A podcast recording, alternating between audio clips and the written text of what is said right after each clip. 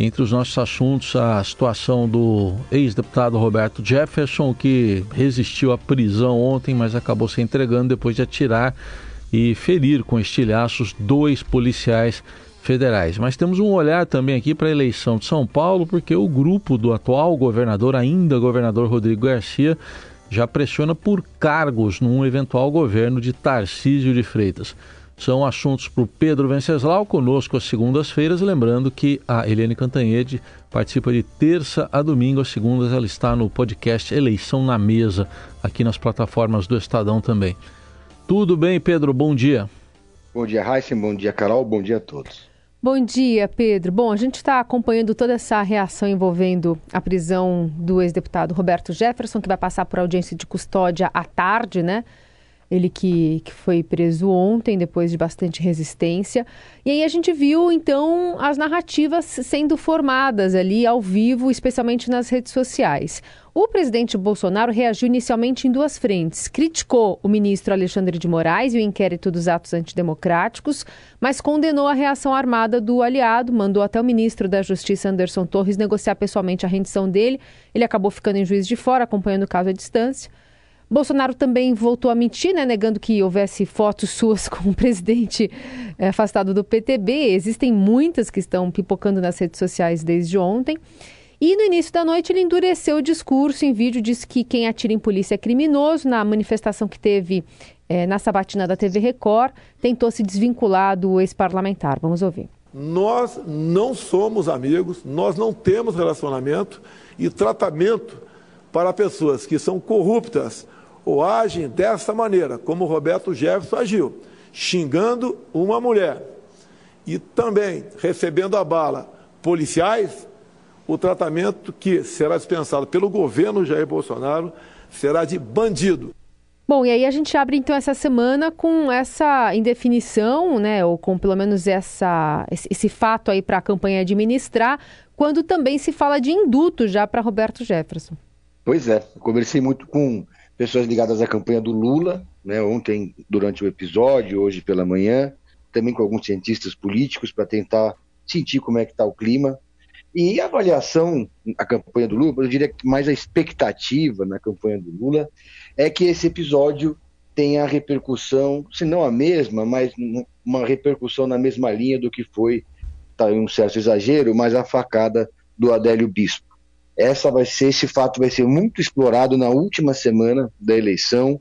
É um fato que vai, vai passar a semana reverberando na imprensa, na tele, nos telejornais, né, na imprensa escrita e também nas redes sociais. O PT certamente vai explorar intensamente o episódio, já vai começar no horário eleitoral agora. Deve entrar também como tema do debate que vai acontecer da Rede Globo, um debate decisivo. E na campanha do Bolsonaro, o sinal foi amarelo. Né? Não, ainda não chegou, segundo os, os estrategistas do Bolsonaro, ao sinal vermelho, mas claramente ontem o Bolsonaro deu uma primeira resposta, não foi o suficiente. O monitoramento da campanha bolsonarista mostrou que a repercussão foi muito negativa entre os aliados, é, entre os seus eleitores, sobretudo aqueles que votam no Bolsonaro porque são anti-PT, mas repudiam a violência. E o Bolsonaro teve que subir o tom e negar de forma enfática que o seu aliado não é, na verdade, seu aliado. Quando o Bolsonaro fala que não existe foto, nenhuma foto dele com o Roberto Jefferson, na verdade, ele deu um tiro no pé, porque, como você disse, Carol, existem muitas fotos que já estão circulando nas redes sociais. O, a verdade é que o, Bolso, o Roberto Jefferson ele atuava como uma espécie de linha auxiliar próximo, mas não inserido dentro da campanha. Tanto é que ele se lançou candidato a presidente, depois botou ali o padre Kelmo, que foi uma escadinha, serviu de escadinha para o Bolsonaro nos debates, e então ele, ele acredita na avaliação dos bolsonaristas que isso dá um certo distanciamento regulamentar que, que permite com que ele faça essa narrativa de que não tem absolutamente nada com o Roberto Jefferson. Agora, mais que isso, para finalizar, é, além da proximidade dos dois, é o discurso, a defesa das armas, tudo isso é colocado em xeque nesse momento. É, uma, havia desconfiança de que o Roberto Jefferson tivesse um arsenal na casa dele. Bom, a, se confirmou é, a desconfiança. Ele tem, de fato, tinha até granada na casa dele. E então isso acaba contaminando, não tem jeito, né? Mas o que me chamou mesmo a atenção, que eu fiquei estarrecido, hum. Foi um vídeo que eu assisti agora nas redes sociais, que foi, o Estadão também publicou, acho que foi o Felipe Frazão que conseguiu, é, que mostra o clima amistoso dos policiais hum. federais com o Roberto Jefferson. Chazinho, hora que os policiais né? federais. É, risada, assim, e ele, ele se explicando. Não, Estamos sabe, aqui assim, porque o senhor precisar. Estamos aqui porque o senhor precisar, os meninos estão bem. Roberto Jefferson, não, eu não tirei para matar, mas é lógico que teve. Assim, um, alguém que atira contra a polícia não pode ser tratado dessa forma. Ainda mais, ainda mais na ótica bolsonarista, né? Então, a, a, a Polícia Federal foi lá prender al, alguém que atirou nos seus próprios agentes e trata ele como, como camarada, né? E eu acho que isso foi realmente chocante, esse vídeo. Agora, se a gente for perceber assim, ao longo do dia, o discurso foi se ajustando, né, do, do presidente Bolsonaro. Como é que você avalia isso, Pedro? É, é, levando em conta, é quase que uma série em tempo real que a gente assistiu ontem, né? Sim, foi um true crime, né? Parecia que era essa. É, a primeira informação é que o Roberto Jefferson estava ameaçando se matar. Aí teve o cerco em torno da casa dele. E os bolsonaristas muito apreensivos acompanhando toda essa movimentação. Agora, o que, que aconteceu? Né? Por mais que o Bolsonaro negue que tem relação com o Roberto Jefferson, ah, os bolsonaristas cercaram a casa do Roberto Jefferson para apoiá-lo. Todo mundo lá de camisa da seleção brasileira, com adesivo do Bolsonaro, 22 no peito, entoando cânticos é, contra o PT, em defesa do, do Roberto Jefferson.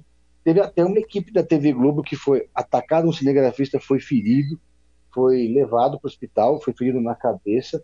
Então, como é que você vai desvincular, né, uma coisa da outra? Não dá para dizer que, que eles não são aliados. Agora, os bolsonaristas estão correndo atrás dos arquivos para procurar fotos do Roberto Jefferson ao lado do Lula, para dizer que, na verdade, o Roberto Jefferson é aliado do Lula, quando o Lula era presidente da República, hum. né? Então, é, é mas era, é, é o que se espera do bolsonarismo, né? É, é, é, o mundo invertido, igual na série Stranger Things que eles vivem, né? É, o PTB era a base do Lula em 2003, assim como o Jair Bolsonaro era do PTB, né?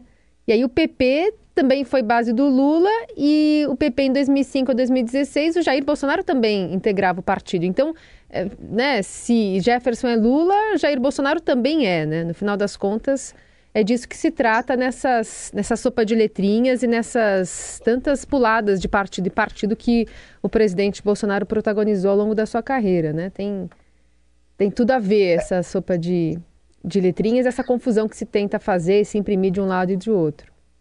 O Roberto Jefferson era do Centrão, que era a base do presidente, e assim é uhum. em todo o governo de, de coalizão. No presidencialismo de coalizão, a expressão criada pelo presidente Fernando Henrique Cardoso, prevê prevê esse tipo de aliança. Agora, o Roberto Jefferson nunca foi um aliado político eleitoral do Lula. Né? Nunca esteve na mesma trincheira, digamos assim. E no caso do, do Bolsonaro, sim. É, o Roberto Jefferson promoveu uma guinada do PTB para a extrema-direita, levou o partido para o extremo. Partido que nasceu lá atrás, do Vargas, do trabalhismo, uma, um partido que era mais, mais pra, pro, no campo da esquerda. Então houve toda essa mudança. Eu estou muito curioso para saber o que pensa sobre isso, por exemplo, o Otávio Facuri, o empresário que é presidente do PTB de São Paulo e vice-presidente nacional do PTB, um dos mais leais aliados do Roberto Jefferson e também do presidente Jair Bolsonaro. Gostaria de saber o que acha também o Fred Wassef, o advogado do Bolsonaro, que também foi sempre muito próximo ao Roberto Jefferson. É, nenhuma palavra deles até o momento os filhos do presidente saíram lá na mesma narrativa, afinaram o, o, o discurso e estão agora renegando o aliado, deixando no caminho. Uhum. Ô Pedro, e também tem essa questão de ser uma pessoa condenada, cumprindo prisão domiciliar, e ter esse armamento em casa, né? Se ele é CAC, ele conseguiu essa licença de forma irregular, né? Com certeza, entre os, os critérios para se ser um caçador, colecionador, enfim, você não pode ter um registro policial ali, uma prisão domiciliar, uso de tornozeleira eletrônica, dentre outras tantas questões que é, foram acordadas para ele conseguir ter esse benefício de ficar em casa, né? além de tudo, granada com certeza não entra entre os armamentos possíveis de se ter um CAC. Pois é, colecionador tendo granada em casa é no mínimo curioso. Agora, é uma aberração de fato, porque o STF sabia, ou pelo menos suspeitava, isso aí estava na ordem de prisão do, do, Alexandre Moraes, que ele tivesse um arsenal em casa. Sim. As Mas fotos que ele publicou, né, com armas é, também. É, mesmo ele é, fez fotos com armas e tal. Agora, mesmo antes de ter atacado daquela forma a, a ministra do STF, uhum. a Carmen Lúcia, se o STF já tinha essa, essa suspeita, suspensão, suspeição de que ele tinha armas em casa, então já tinha que ter feito uma incerta, já tinha que ter batido na casa dele para conferir se tinha armas ou não e levá-lo para a prisão. Né? Não, não tinha como fingir que não, que não sabia que ele tinha armas em casa, porque ele botava foto nas redes sociais segurando metralhadora. É. Né? E, e aí, e o vídeo, né? É um vídeo horroroso que ele, que, o vídeo que ele gravou é, pra, né, falando da Carmen Lúcia, aparentemente ali muito alterado, não sei o que, que, que, que ele tinha tomado, mas tava, não estava normal naquele vídeo, né? E agora vamos ver qual vai ser o tratamento. Vai ficar preso. Agora, eu acho que a Polícia Federal tinha que tomar alguma providência em relação à abordagem que foi feita ali. É, tinha que ser colocado no chão, algemado, colocado no camburão, mas não. Foi tratado como um chefe de Estado ali, né? Vamos ver como é que vai, é, enfim, para frente essa, essa investigação e também é, sobre essa questão eleitoral que no final das contas esbarra bastante, né? Tem uma manifestação que está aqui, pingou agora aqui no Estadão, do Fabrício Queiroz. Ele disse assim, escreveu, já estava desenhado que ia chegar ao limite essa perseguição. Repudia os tiros contra os policiais em qualquer hipótese, mas Roberto Jefferson não é bandido. Basta de, ordem, de ordens absurdas. Deus, família e liberdade. Então o Fabrício Queiroz se manifestou. Bolsonarista apoiando então, dar tiro em policial é bug do milênio. É, né? então, isso aqui é estranho. Bug do milênio. É. É. Estranho, né? Então, aí você vê a confusão que deve que está a cabeça dos bolsonaristas nesse momento e a preocupação que eles têm, porque você percebe no discurso do próprio Bolsonaro a dificuldade, o malabarismo que ele tem que fazer, o contorcionismo, para continuar mantendo alta a tensão contra o STF, porque eles querem manter essa, essa, essa, essa tensão alta contra o STF para adotar o discurso da liberdade para contrapor contra o discurso da democracia. Sim. Duas palavras muito bonitas, né? a esquerda lá, o campo do Lula, falando em democracia e justificando ela para votar contra o Bolsonaro, e o Bolsonaro então defendendo a liberdade, toda aquela onda de eles falando em censura, e, e todo esse discurso de censura e de liberdade passa pela crítica para o STF. Aí vai, aí vai o Roberto Jefferson e atira na, na Polícia Federal. Como é que fica? Hum. Né? Então, essa, essa frase do Fabrício Queiroz, para mim, é a síntese da dificuldade que eles vão ter essa semana. Eles vão passar a semana na defensiva, né, Raíssa? É. Semana decisiva de uma eleição que vai ser vencida por, muito, por uma margem muito pequena e, e, o Bolsonaro vai ter que passar o tempo todo se explicando. E análise política com Pedro Venceslau. Agora um olhar aqui para a eleição paulista. Teve aquele jantar de sexta-feira no Palácio dos Bandeirantes. E, ô Pedro, o, a ala aí do governador Rodrigo Garcia, que por enquanto é do PSDB ainda, né? está é, tá querendo cargos já no eventual governo do Tarcísio de Freitas. A que ponto está essa negociação aí? Olha, assim, Carol, existe uma máxima na política que quando você fica fora do segundo turno, quanto mais rápido você declarar o apoio, maior ainda é o seu capital político para fazer qualquer tipo de negociação. Quanto mais você, cada dia que você perde, você perde um pouco do seu capital. E foi pensando nisso que o Rodrigo Garcia foi correndo declarar apoio para o Tarcísio e para o Bolsonaro, mesmo com o Tarcísio dizendo que não queria o PSDB no seu palanque. Foi até meio constrangedor. O Rodrigo Garcia parecia até meio desesperado para conseguir, para sair correndo para apoiar o Tarcísio de Freitas. E fez aquele jantar que deixou muita gente chocada, inclusive até auxiliares do próprio Rodrigo Garcia, que foram da gestão é, João Dória, e naquele mesmo espaço onde eles organizaram as coletivas, que o João Dória defendia vacina contra o negacionismo do Bolsonaro, o tapete vermelho foi estendido para o presidente e para o ex-ministro. São 28 anos de uh, administrações tucanas, então você imagina o quanto arraizado, enraizado está uh, os, os, quanto estão enraizados os tucanos na máquina pública, né? São muitos e muitos cargos comissionados em estatais, etc. Então, uh, os tucanos foram logo conversar. Teve até uma disputa de para ver quem seria o interlocutor tucano com o Tarcísio. O presidente nacional do PSTB, Bruno Araújo, pegou um avião de Recife, veio correndo para cá e juntou-se com o deputado Carlos Sampaio, foi fazer uma primeira reunião ali com o Tarcísio. Uh, os deputados estaduais eleitos do PSTB não gostaram, acharam que eles tinham atravessado o samba, desautorizaram esse encontro e fizeram depois uma segunda reunião. E é evidente que foi apresentado ao Tarcísio um mapa dos cargos que o PSTB quer preservar, e os aliados, não só o PSTB, né, os aliados querem preservar aqui em São Paulo. Por exemplo, né, Secretaria de Transportes e Logística, uma secretaria muito importante, poderosíssima, e que hoje está na área de influência do vereador Milton Leite, que também comanda a mesma pasta, o seu grupo político também comanda a mesma pasta na capital, e ele também é dono de empresas de ônibus, transporte aqui é, na cidade. E ele há muito tempo ele mantém essa influência nesse setor. Então, o União Brasil, que é o partido do, do Milton Leite, gostaria que eles continuassem comandando essa área. Também tem a Secretaria de Habitação, que os aliados querem preservar. Também uma secretaria que é muito forte, tem muita capilaridade, muito dinheiro, mexe com obra. E, e, o PSDB gostaria de preservar essa secretaria, mantendo até o atual secretário, fez chegar esse recado ao Tarcísio, e o Tarcísio resiste. O Tarcísio não está gostando nada de ser pressionado pela imprensa, de ficar recebendo recados de que os aliados querem essa ou aquela pasta.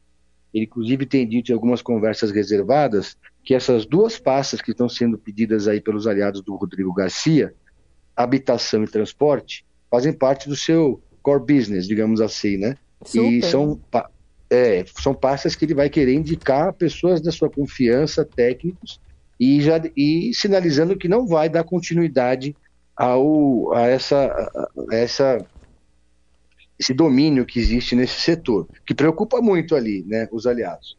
Eu acho que vai, ele vai ter muita dificuldade para destronar o Milton Leite, que é um político muito poderoso aqui no estado de São Paulo. Tem um filho deputado federal, outro deputado estadual, e ele é vereador é, dessa, dessa estrutura que já está montada há tanto tempo.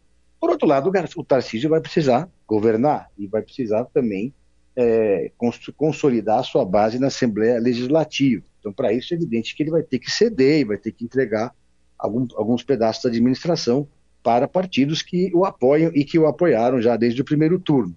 Mas o que ele tem dito é que essas pastas mais sensíveis não estarão nesse bolo. É, o que vai ser distribuído ali vão ser pastas como, por exemplo, esporte, direitos humanos, pastas que não têm tanto orçamento e nem tanto poder político. Ah, agora, a outra novidade é que enquanto essa ala vem negociando, Rodrigo Garcia liderando essa negociação é, por cargos com seus aliados, o PSTB de São Paulo, que agora já não tem mais relação nenhuma com o governador, o governador está tomando café frio, né? É, nos Estados Unidos tem uma expressão que se chama pato manco, que é quando o governador, quando o presidente perde a eleição, mas ainda não acabou o mandato.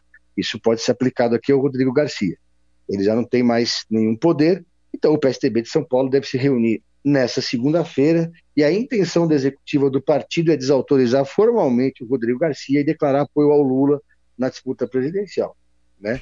É, e porque os tucanos todos já estão apoiando o Tarcísio e vários prefeitos tucanos estão apoiando também o Bolsonaro, como Orlando Morando, São Bernardo do Campo e o Duarte Nogueira, de São José dos Campos. Então, uma situação bastante difícil nesse final melancólico do PSDB, enquanto os tucanos que formaram, que criaram o partido, os tucanos históricos, os cabeças brancas, todos apoiando o Lula, ali como a Luiz Nunes Ferreira, Tasso Gereissati, Fernando Henrique Cardoso, os tucanos que estão com mandato, comandam a máquina partidária, pensando na própria pele, já estão negociando apoio ao Bolsonaro também em outros estados, e deram apoio é, o partido orientou a bancada a votar na CPI dos institutos de pesquisa, o que mostra que um alinhamento surpreendente já antes da eleição terminada, o PSDB nacional da executiva do partido com o Bolsonaro, né, Raíssa e Carol? Total. Não é mais. Bom, pode ser também Neotucano Manco, além de. Neotucano Manco. Não é? Esse finalzinho é de, de gestão. Muito bem, Pedro Venceslau, obrigada por hoje. Nos falamos durante a semana. Bom trabalho aí. Obrigado, um abraço a todos.